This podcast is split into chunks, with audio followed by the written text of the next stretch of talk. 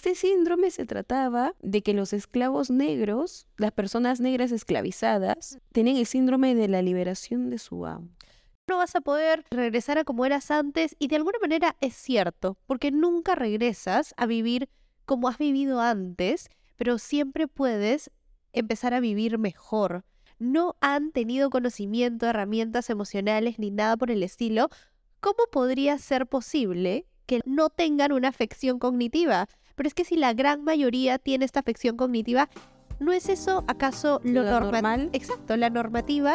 Bienvenidas, bienvenidos y bienvenides a un nuevo episodio de Revelándonos, en donde revelaremos dogmas sociales con los que hemos crecido. Para revelarnos a lo establecido. Yo soy Lorena. Yo soy Jean. Ajusten sus audífonos, pónganse cómodos y que empiece la deconstrucción.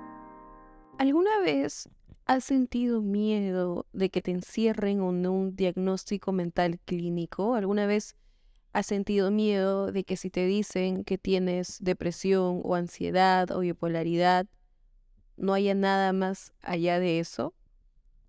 Em, bueno, personalmente no. Yo creo que en mi caso siempre he estado como buscando el diagnóstico en general con el objetivo de entender qué pasaba conmigo, con mis emociones, por qué sentía la manera en la que sentía, etc.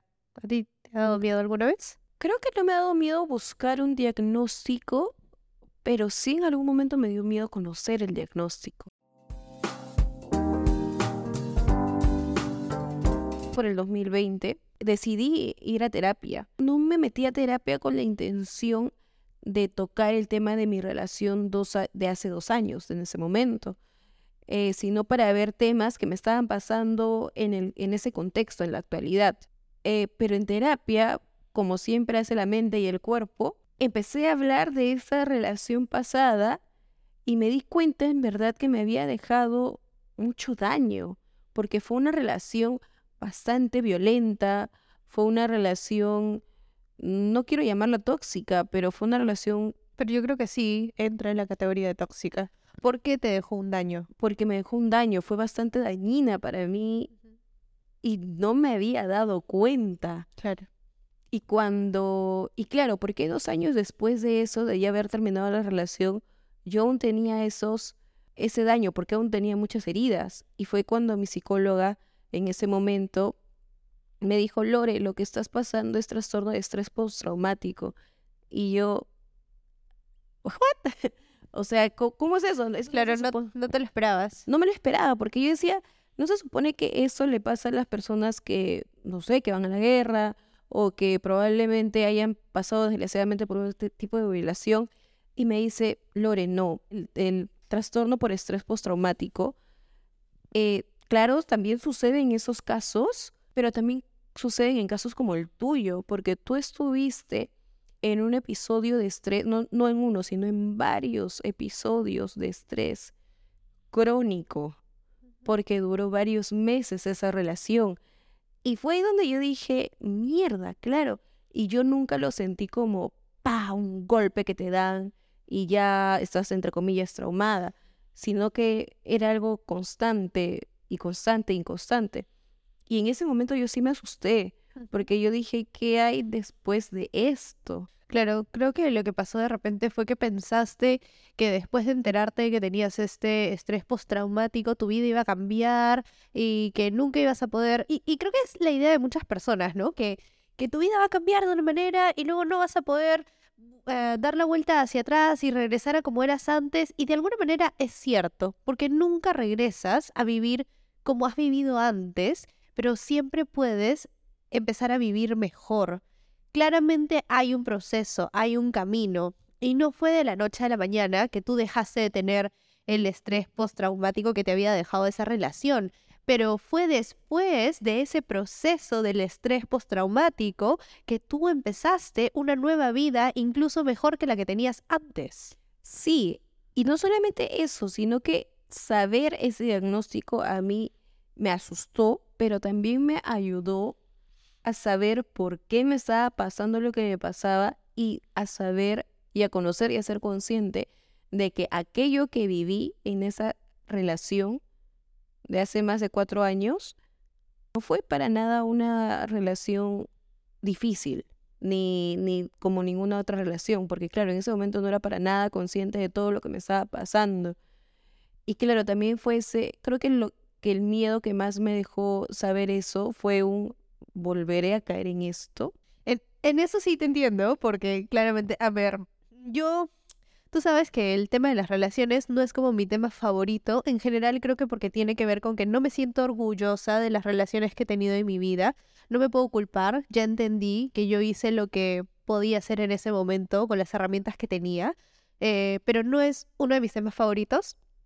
No me hace sentir orgullosa haber pasado tantas relaciones tormentosas en mi vida. Las entiendo ahora y de hecho hubo una época en la que tú me ayudaste y fuiste mi soporte eh, de hecho, no sé qué hubiese sido de mí si no te hubiese tenido a ti en ese momento de la vida. Pero fue igual para mí. Claro, y en sí, yo sé. Y fue igual para mí. Fue algo, fue viceversa, las dos ahí llorando. Ajá. En el 2020, cuando salí de una relación bastante tormentosa, em, fue súper duro, fue súper difícil. Em, me costó mucho y, claro, el miedo que yo tenía después de eso fue un no quiero que esto me vuelva a pasar nunca, jamás en la vida. Y creo que el miedo y el dolor fue lo que a mí me chocó tanto y me dijo, ok, es que es ahora que yo tengo que tomar acción, porque nadie más va a estar toda la vida conmigo, a mi lado, cuidándome. La única persona que siempre va a estar ahí conmigo, escuchándome, sintiendo lo que yo siento, viviendo lo que yo vivo, soy yo misma. Entonces, ¿cómo puedo seguir viviendo si no puedo confiar en que yo me voy a cuidar? Y eso no significa que la vida no te vaya a golpear, porque la vida te va a seguir dando obstáculos, este, digamos, aprendizajes y cosas que no van a ser placenteras. El punto es entrenar una confianza en la que tú sepas que venga lo que venga, tú eres capaz de resolverlo y de saber cómo cuidarte de la mejor forma que a ti te funcione.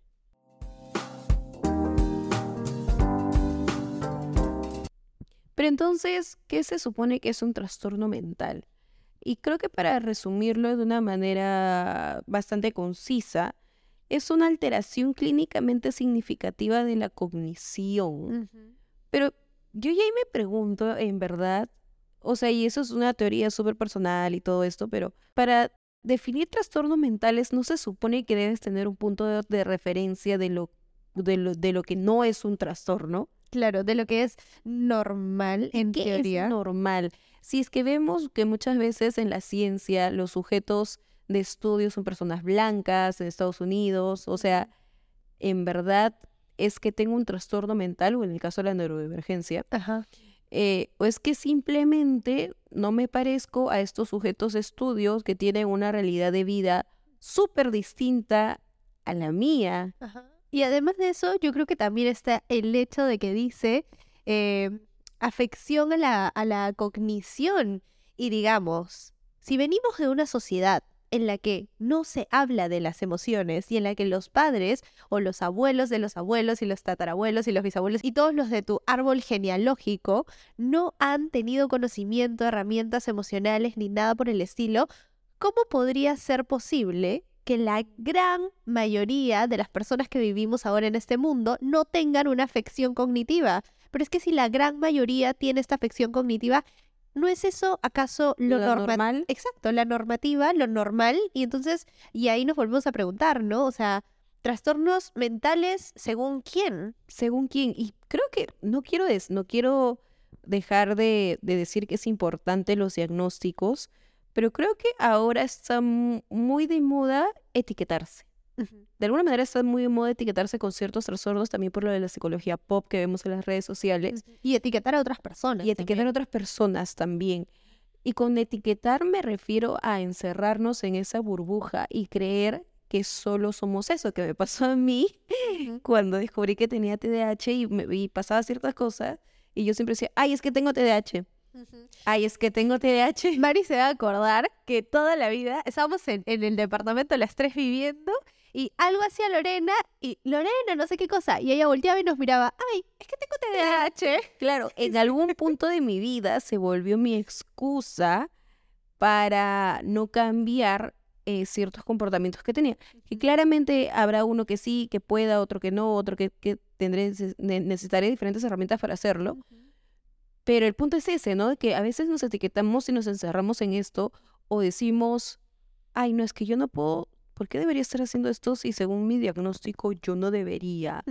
Claro. Dentro del mismo diagnóstico hay variedad. Claro, y te empiezas a limitar también, ¿no? Como, ay, es- no se supone que yo podría o debería hacer esto y por lo tanto mejor no lo hago. Y no se trata de eso, el diagnóstico yo creo que es más como un mapa para saber más o menos qué cosas podrían estar dificultando tu estilo de vida y cómo puedes ayudarte. No se trata de tener em, digamos, ¿no? Encerrarte en un círculo y decir, ok, estos son mis límites y de aquí para allá yo no voy. Porque uno nunca sabe, cada persona es distinta, cada persona es un universo complejo. Entonces siempre hay que ir probando ensayo y error y las cosas cambian Y además. es más, en las terapias, ya sea psicológicas o en las terapias eh, psiquiátricas que hay, que yo sepa, no hay ningún terapeuta que te diga, vamos a conocer esto y con esto vas a estar mejor.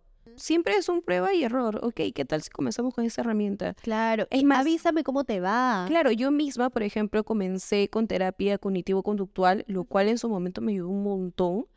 Eh, estuve un año con, con ese tipo de terapia, pero luego sentía que yo ya no avanzaba.